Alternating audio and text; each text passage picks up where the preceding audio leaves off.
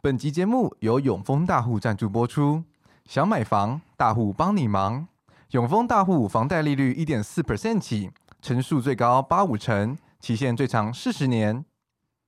Hello，欢迎收听建筑家 Podcast，我是祥仔。每天身处建筑中，怎么能不懂建筑事？每周严选建筑圈产业及人物大小事，为大家加一点建筑知识。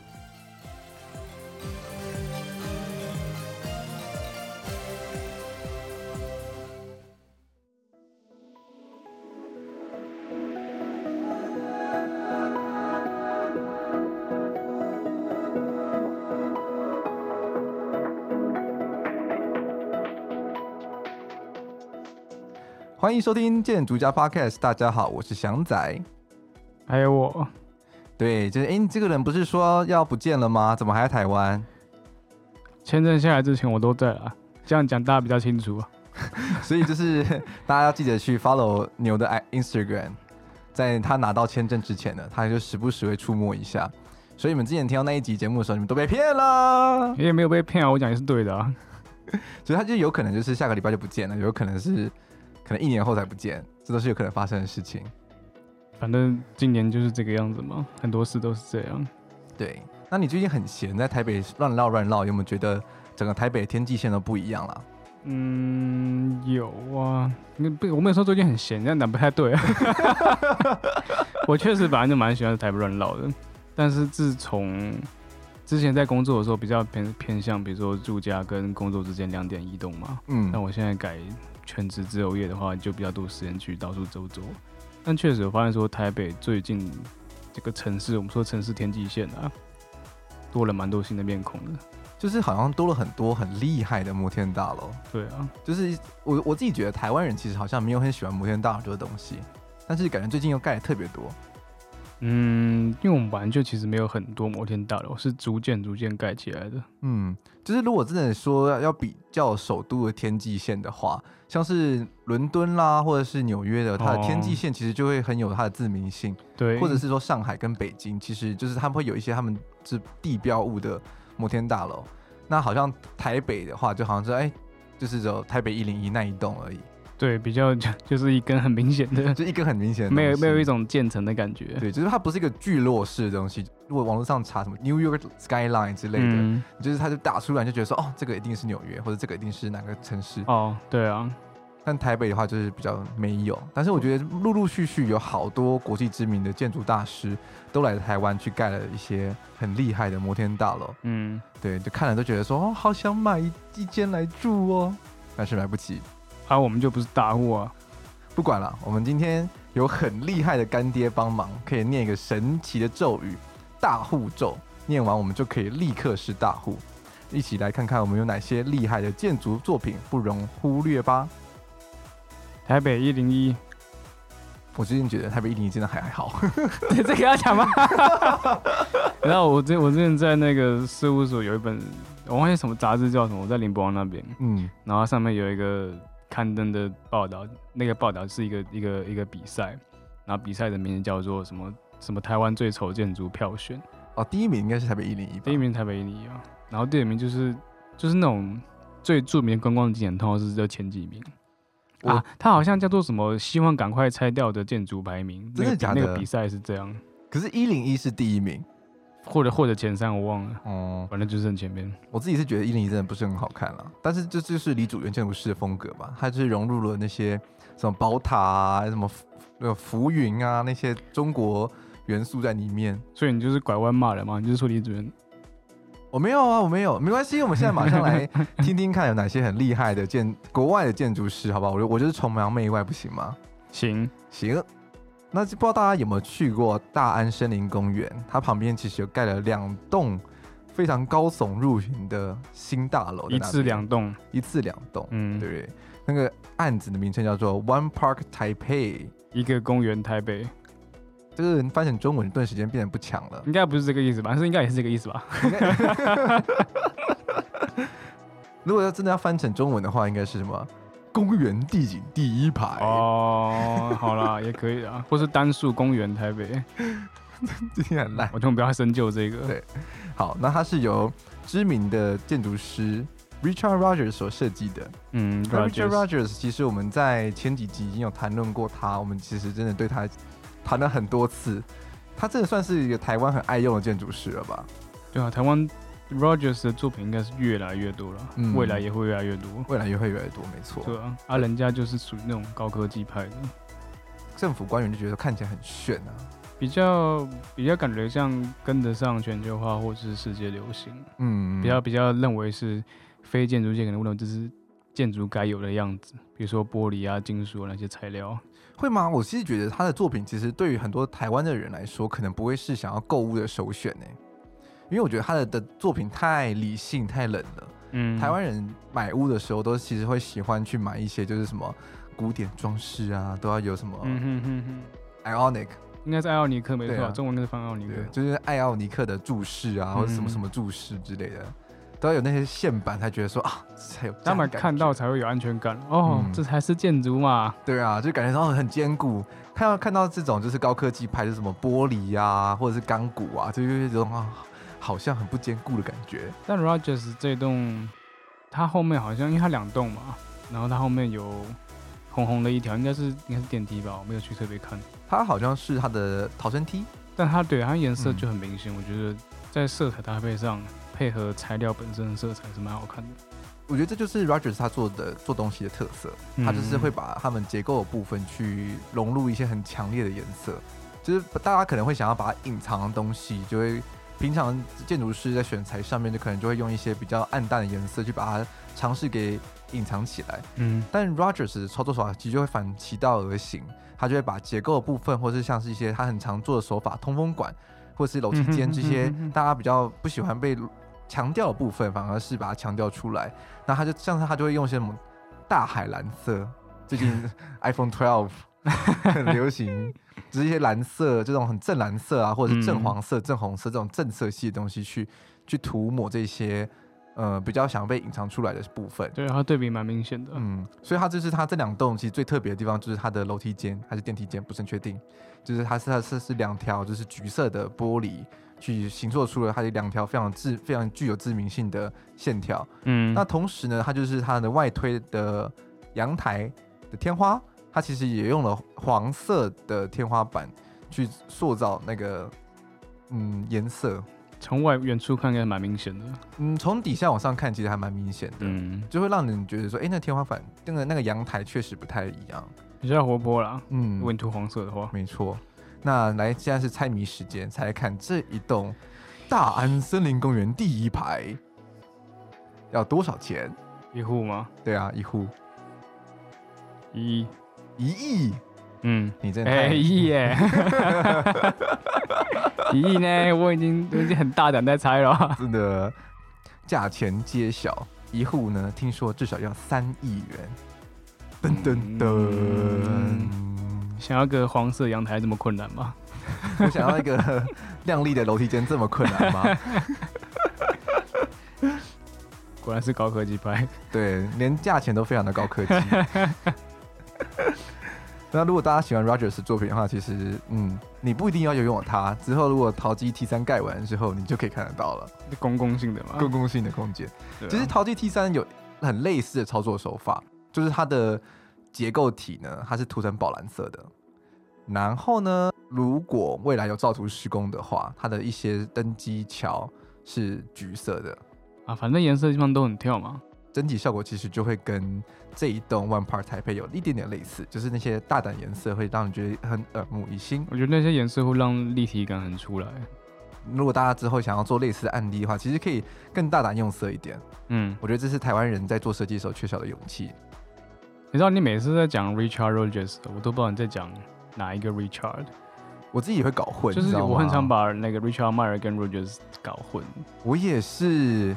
你知道 Richard Meyer 也有在台湾有个作品吗？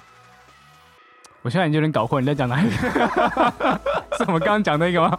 是不是？讲到底谁是 Richard Meyer 的吗？ 刚刚讲那么久，其实我们都搞混了，没有啦，是 Richard Meyer 他在信义区其实有个新的作品刚落成不久，也是住宅。也是住宅案。我们今天都要来讲住宅，大家 OK，对，大家都想拥有它，但是又买不起的那个它。信义区哦，嗯，象山站附近应该比较比较可能吧？嗯，它就在象山站旁边。 OK，对，就大家可能如果去逛一些什么南山呐、或者是 A 四三之类的，可能没有注意到它，因为它嗯其实是在就是比较边陲的地方，嗯，它就是在象山站的正对面。这个案子呢叫做卓白，然后大家也可以猜看它的价钱多少钱，等一下卓白，所以听起来应该不是白的吧？它就是超级 白。 我不是在骂人哦，我是说它整栋建筑物真的就是超级白，也是啊，Richard Richard Meyer 不是本来就是纽约白派出来的吗？没有错。所以它在整个细节处理上，它整栋都是白色的。其实，在台哦湾这样子的气候环境下，其实真的很少见。对啊，就像我们刚刚提到，可能蛮多都是新古典，嗯或是类似新古典那样子。对。然后你选择的色系都会是比较大地色系，或者是就可能是偏一些灰色啦、低饱和度的，低饱和度的颜色。嗯哼，那像这么白的颜色，真的在台湾就会觉得说，是不是很容易脏啊？对啊，是不是很容易脏啊？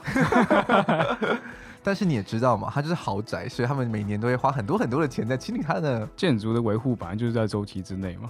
我觉得这东西其实算是台湾需要去 renew 的一个观念吧。嗯，就是大家买房子都觉得说，你买的只是里面的那个空间，对啊，对啊。但对啊其实上你是买整栋房子啊，所以大家应该都要花一点心力去维护外观的整洁。就像你买车不会不洗车嘛，对啊，你不会只吸尘不洗车啊。对啊，你不会说因为我只用里面的座位区，所以我只要里面东西区干干净就好，然后外面就给它随便搞一通。虽然有时候我是这样没错啦，嗯，有时候我也这样。 机车嘛，没对不用欸嗯对真的我是们还在长大。还没有真没说服力。好，回到你刚刚那个，卓白，那它其实有很多种平数啦。那它就是好像有一百四十平跟两百六十平这种不同差别。那最便宜最便宜好像听说也是要三亿元，我刚本想猜两页说，你实在太小看它了。可以从他们的风格，可以去比较明确的定义出来，就是这两个人其实真的，嗯，设计上设计的手法上其实真的差蛮多的。嗯，听说卓白里面的它就是低楼层的地方，它是一一层两户，然后更高一点楼层的话就变一层一户。然后，哦，嗯，越上面越爽啊。越上面就是越贵，这就是那种摩天大楼的价钱理论。你你低楼层两户，但是高楼层的一户事实上是两户并起来的吧？是对嘛？因为不可能越上面越大，很奇怪啊。越上面越大啊！不是啊，我是说啊，对了，你的意思是，对啊我刚刚想的结构是倒三角形的样子。为什么会变成这样子形？没事我奇怪的脑形状我不，知道我在想什么，果然是插画家，就是想 思考的逻辑就跟大家不太一对我还是回样。到现实 好了。就是我最近在看一部影集，叫做《三十而已》，女主角叫顾佳，就是为了让儿子进到好的幼儿园，然后就去买了一栋上海区的高级豪宅。嗯，第一集还第二集吧，讲了一句话，他就说：“你知道这栋摩天大楼啊，越嗯上层的空间就是越贵的。嗯哼，然后就想说，原来是这样子啊！这好像广告台词欸，嗯，对，暗示着是说，你就算是身处在同一栋豪宅里面，你还是有阶级的分别的。还是有接。他就问你说：“哎、你是住几楼的啊、你又是你是住几楼的啊、啊， 我注意 了，我家蟑螂超多的。然后那那那那那个王太太就会说：“哦，我是住在顶楼的啊、啊，哦，顿时间整个那我把电梯封起来就下不来了。嗯，哎对了，失火的时候，我第一次把电梯弄爆， 然后把楼梯封起来。这这个这这一集不能让警察听到，感觉就会感觉就会出事，太可怕了。我觉得你讲了两个 Richard，然后有点让我搞不清楚，能不能举一个比较，你知道人也不同盖啊，或者是长得比较奇怪的？我觉得如果真的非常奇怪的话，其实大家在逛信义区的话，一定没办法忽视它。台北印尼，嗯，那本那那个也确实无法忽视。 另外一个前阵子算是不管是新闻或者是社群网络，其实讨论度都还蛮高的，那就是所谓的桃珠影园、哦，旋转大厦。呃，那个真的转的嗯超超可怕。 我必须说它的效果图跟它实际盖出来之后，其实真的差蛮多的。你说比较变矮吗？还是怎样？就是它效果图看起来很高耸，就是比较嗯细长一点点，但它实际盖起来的时候，就是有一点哎矮胖。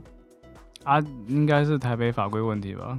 你也做过建筑业，你应该知道嘛？大家做效果呃图的时我候不，知道，我不知道，我不知道，我不就知是那个 摄影的角度啊，给它调得嗯很很高很高之类的。道，我我没有这样做过、哦。 哦，是 吗？陶志远是谁盖的？陶朱影人是 Vincent c l e b a r d 我我有我有看过他这个这个冰城建筑师，但这样讲起来，他应该是先拿到台中语言，才去参加那个那个台中城市文化馆吧。后来是桑拿拿到了，但哦嗯，我看到这这位冰城建筑师有参参加过，哦，他有去投那个案子哦，应该也是蛮久以前是。那个时候我们应该都还在上上不大几的，反正在大学里面，嗯，他的作品是一个，你知道 Mobius 环吗？就是有一个一个环，号称就是你说呃无可以止境吗？对对，如果你用笔上面画环，可以一直画到原点，然后一直画下去，哦哦，我一个知循环道的那状个，我况。知道这这，对他，Vincent 那个时候在这个台中文化馆，是嗯文化有点忘记是叫什么了，反嗯，正台中文化馆的提案里面是用这个去做了，哦，很酷哎，但后来是让他拿到，所以可能大家忘记了。嗯，必须说这是一个观察到小小事小细节，嗯，北部的比较喜欢用欧美系的建筑师，哦，然后中南部的比较喜欢用日系的建筑师，你这样讲还啊蛮蛮对的啦，对不对？有没有有没有这样的感觉？好像脑中有浮现一些画面，有一是不些是案子跟那个建筑师联连起来， 对， 跟那个国籍连起来了， 对啊，所以反正从他之前那个莫比亚斯环，然后到现在这个桃树阴影，我觉得就可以看到说，他的建筑风格都会走一个嗯比较 organic 的那种形体，嗯，他他他不会盖一个很方块的 cubicle，像我们刚刚提到 Richard Myer 那种东西，哦，瑞士曼人那栋就非常的方方正正、规规矩矩的。对啊，然后陶朱影园的话，其实如果大家有去兴趣逛街的话，可以观察一下，它其实就是中间有个 core，然后它的每一层楼都是这样子慢慢的旋转，嗯所以，它就是有一种像是 D DNA 一样的造型。对啊，就每一层我不知道差几度啊，反正差一个固定的度数嘛。嗯然，后一直推上去。没错。那它那一栋听说非常的厉害，就是说它中央的那个电梯井啊，是你车子可以开进去的，然后它就可以直直达到你那一层楼的家门口，所以 所以你的车子就可以停在你家门口，超屌！啊，如果我今天不开车出门呢？你一样可以坐电梯啊，它应该有小的吧？嗯，一定会有小的啦，不可能都是大的啦。哦，只是说它有这样的功能就很酷啊。如果你担心说你跑车放在很地下室的停车场被别人乱刮之类的，嗯你可以，就停在你家门口，这应该蛮多人有经验的，就是然后再也顺便可以炫富。就是有点像回应到一句谚语，叫做“贫穷限制了我的想 象” 。我从来没有想过要开车搭电梯、啊。我也完全没有想过哦。而且听说，哎、都一下子都听说，就是他们的设计啊，很厉害的地方是，就是它是住户跟，因为他们他们每一层楼的外围都有一圈植栽，诶、植栽的那种花园吗？花园，就每一层它的的阳台旁边都有一圈的植栽。嗯，然后听说他们是都有猫道，可以让园园艺家园丁。哦，对，它它有个猫道，可以让你的园丁去帮你修剪你的植栽，然后不会进到你家里面去。啊？那那等下园丁，所以园丁是怎么讲？它就有点像是那个、啊、大楼管理员一样，就只是说他们大他们大楼管理啊，员他他系他统是里面，属于就是，比如说管委会里面的，嗯，就是可能说每每个几天都要去帮忙浇水，帮忙去修剪花花木这样子。然后毕竟都是有钱人嘛，你不能进去，嗯你不能说嗯嗯敲门说，哎、我帮你去修剪你的花，那你还要经过他的空间，这样太 low 了。所以他们就是有一个公用的猫道，在每一层都有。所以他们就不会进到你的主主要的空间里面去，然后还可以帮你维持每一间房间的植物都好好的。这真的是平常的住宅型建筑看不到的东西。 我听到的时候也愣了一下，想说哇塞，真的是有钱人的住的房间，真的都跟我们很不一样呢。大家应该很好奇，这样子的旋转大楼大概一户要多少钱？三亿，你真的是贫穷限制你的想象力。 哎，三亿耶，已经比我第一次提出的那个金额高了三倍了。 那你还可以再高个六倍，你说六亿吗？不是啊你刚刚三亿的六倍啊，哦，十二，六三四八 吧。不然 Hello？啊不想讲出来啊，太可怕了，十八亿耶，一户吗？ 一户啊，嗯，很可怕哎、这个价格听到的时候，这顿时就手都在抖起来了。数字在我脑中是没办法产生出实际的那个到底有几个零我之也不知道类十的。八亿是什么状况了，对十八亿是怎样的生活习惯啊？嗯，你可能就是每一天不用工作，然后就突然间全就咚咚叮当，还还还会吃蛋饼吗？好问题应耶该 会吧？他们他们的蛋饼可能跟我们的不太一样，应该没有人吃蛋饼了吧。他就跟你他就跟你说哦，我们选用的鸡蛋呢是某某牧场什么新鲜，什么早上六点什么母鸡生什么生鲜鸡蛋之类的。我是直接把鸡抓过来算了。好了，其实谈了以上三个案子，其实都只是浅谈而已，因为毕竟嗯他们都是豪宅，所以我我们其实也很想找他的平面图来看，我们是流个口水而已了。对我们也我们也找不到。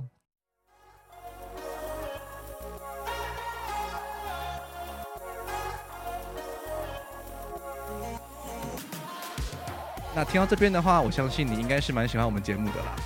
节目呢，可以在 Apple Podcast、Spotify、YouTube、Google Podcast 等平台收听。那如果你真的喜欢我们节目的话，请记得帮我们在 Apple Podcast 五星评价加留言。那如果呢，你真的超级喜欢我们节目的话，可以到我们的 Instagram 底下有个抖内键，帮我们抖内一下。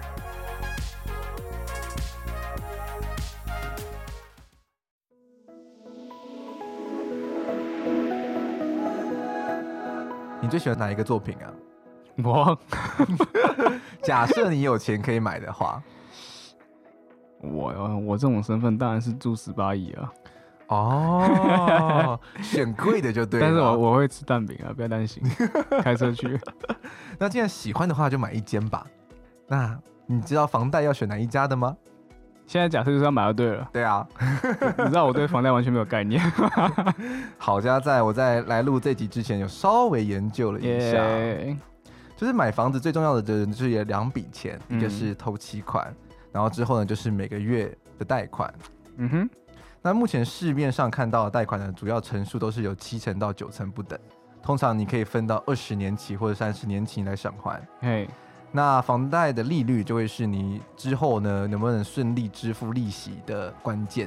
嗯哼，就比如说你这样子投期款，假设五五百万，然后你嗯之后每一个月都要付个三万块钱，嗯你哼，要去评估说，哦，我现在薪水五万块，那付付个三万还可以生活，嗯哼或者说你像生活，你现在每个月薪水就三万八，那你要付这个三万的话，你就是死亡这样子。对啊，就会挂掉吧。对，所以就是那个还房贷的利率就是很重大的关键。嗯，那我们今天的干爹永丰大户就有推出专属的轻房贷利率最低一点四 percent 起，而且最高可以贷到房屋的估价八十五 percent，还款呢也拉长到了四十年期。这么长的还款年数呢，让年轻族群也可以勇敢买房，未来有钱也可以提前还款，真的非常厉害。永丰大户呢，不只有一般型房贷，还有推出理财型房贷。可以随时运用已还款的房贷本金，例如已还款的一百万元可以随时拿出来使用，以日计算利息。想要享有专属的轻房贷专案，当然要马上办永丰大户的数位账户。现在开户，立马当大户，带你轻松住好房。啊，可是可是像我这种十七岁的，很多都是租房子的，那种买房子感觉就是那种五七岁在想的事情。 你要你要不要讲一下那个？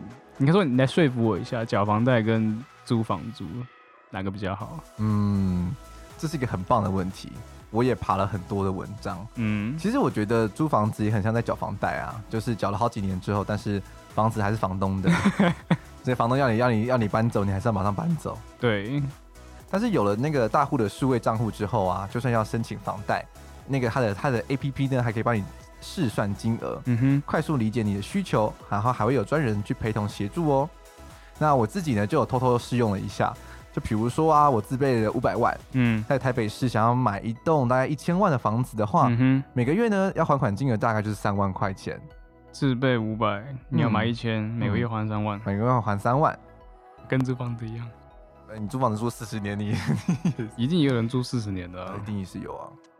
假设换个城市到台南市，你要买一个八百万的透天，嗯，那其实你每个月呢，你要还款的金额大概就是两万块钱。嗯其实如果你的薪水大概三到三万块到四万块的话，其实也还 OK 啊。然后如果是双薪家庭的话，其实也不会是到太大的负担。对啊，所以你是在台北工作，去台南买房子的意思吗？我嗯，比如说你告老小还还乡之类的啊，或者是你帮你爸妈买房子，大家都很孝顺，嗨，那如果呢是选用他们的理财型房贷呢，还可以将已偿还的房贷本金用于房屋修缮、出国留学、资金周转等，补足资金的需求，而且维持既有的生活品质。台北市买一千万房子，好像其实是便宜的房子嘞。嗯，就是可能是那种中古屋了吧，或者是对说或者是是比你是较边陲地带集合的中中的一一层和一户，嗯，现在是现在连新北市都都要一千多万了，如果你要很离台北市很近的新北区域的话，对啊，所以其实真的是好像。如果政府的房打房政策不赶快出来的话，好像那个房价的涨幅好像永远都没有毫无尽头。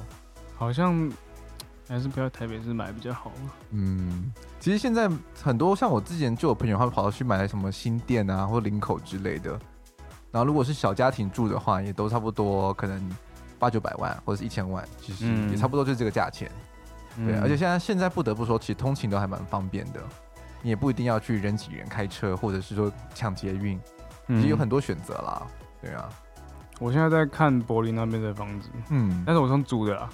然后我是看那种家庭式，就是会有其他室友的，嗯哼，他就是一个人，他每个人都有自己的 private room，、哦但是你有公共区是 share 的，什么厨房啊、厕所啊那种是 share 的，嗯，然后一个一个月大概要两万台币，一个月两万台币，嗯，而且差不多，就有点像住在台北也市也也有一样便宜一点的，但是差不多就是先这样这样打算，两万台币。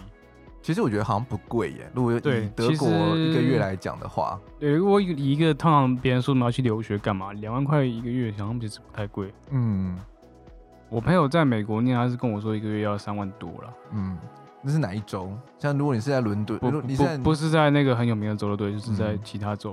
其他州的话，一个月三万多块其实算便宜哦。是啊，对啊，如果你是在纽约的话，那就一个月就是五六万跑不掉。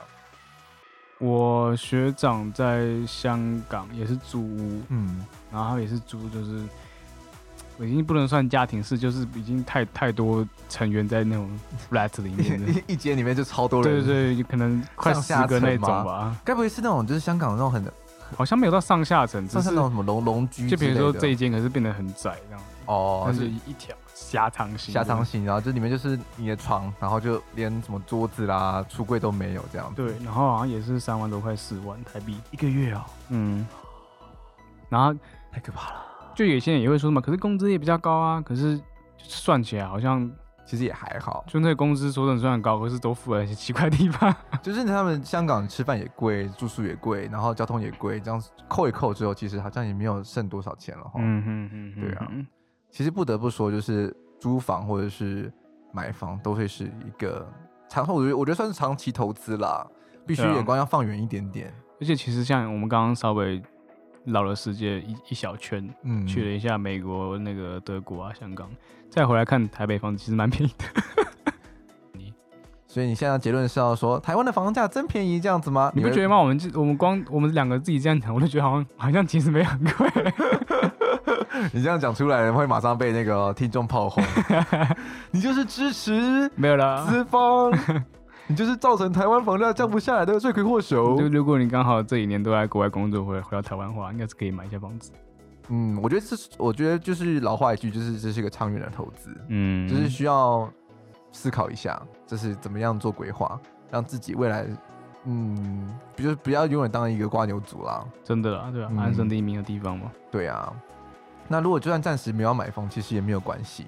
就是听完这一集呢，在心中应该会更有一个完整的努力目标，嗯，就是到底要存多少钱啊？努力的数字。没有错。那我们的这一集的干爹呢，永丰大户数位银行有可以来帮你执行存款计划，申请超简单，APP 的界面呢体验也真的很不错，而且呢它的新台币活存最高可以达到一点一 percent 哦，真的超神奇。嗯，对，在这个疫情肆虐的二零二零年，一年很多，还是活存哦，对啊，活存呢活存可以到一点一 percent，是不是很值得办一个？好像可以。 没有错。快跟翔仔与牛一起下载这个 APP 来体验一下尊荣的大户感受吧！也别忘了用我们建筑家的专属码哦。我们专属码其实真的超超级建筑的，我们专门买什么建筑家吗？当然不是，是 Cat and Bean。你是说什么 C A D B I N 这样子？，对，没有错，就是这大六个、哦。对，没错那你在念是，Cat Bean C A D B I M。我觉得会不会让人不想不想 打？如果你懂这是干嘛的的话，我觉得听我们节目的应该都懂，我觉得还我觉得还蛮好笑的。银行的人其实还蛮有蛮有幽默感的。这两个都是非常重要的东西。嗯，对优建筑惠人来说，跟优惠码一样重要啊。没错。那记得要使用我们的优惠码来注册大户的数位银行哦。那活动的详情呢，都可以看我们的 Instagram 跟节目的资讯栏。在节目的节目的最后呢，我也需要念出下列资讯来保障大家的权益。房屋贷款总费用年百分率一点四六 percent 到一点五一 percent。本广告揭露之年百分率是按主管机关被查之标准计算，泛于予以计算。实际贷款条件仍以银行提供之商品为准。且每一位客户实际之年百分率能视其个别贷款商品及授信条件而有不同。总费用年百分率不等于贷款利率，本总费用年百分率之计算基准日为二零二零年六月二十二日。好的，那希望大家在听完这一集的内容之后呢，对于未来的人生规划，还有银行要开哪一个活存账户，都有更好的想法哟。嗯，那我们下周一见，拜拜。拜。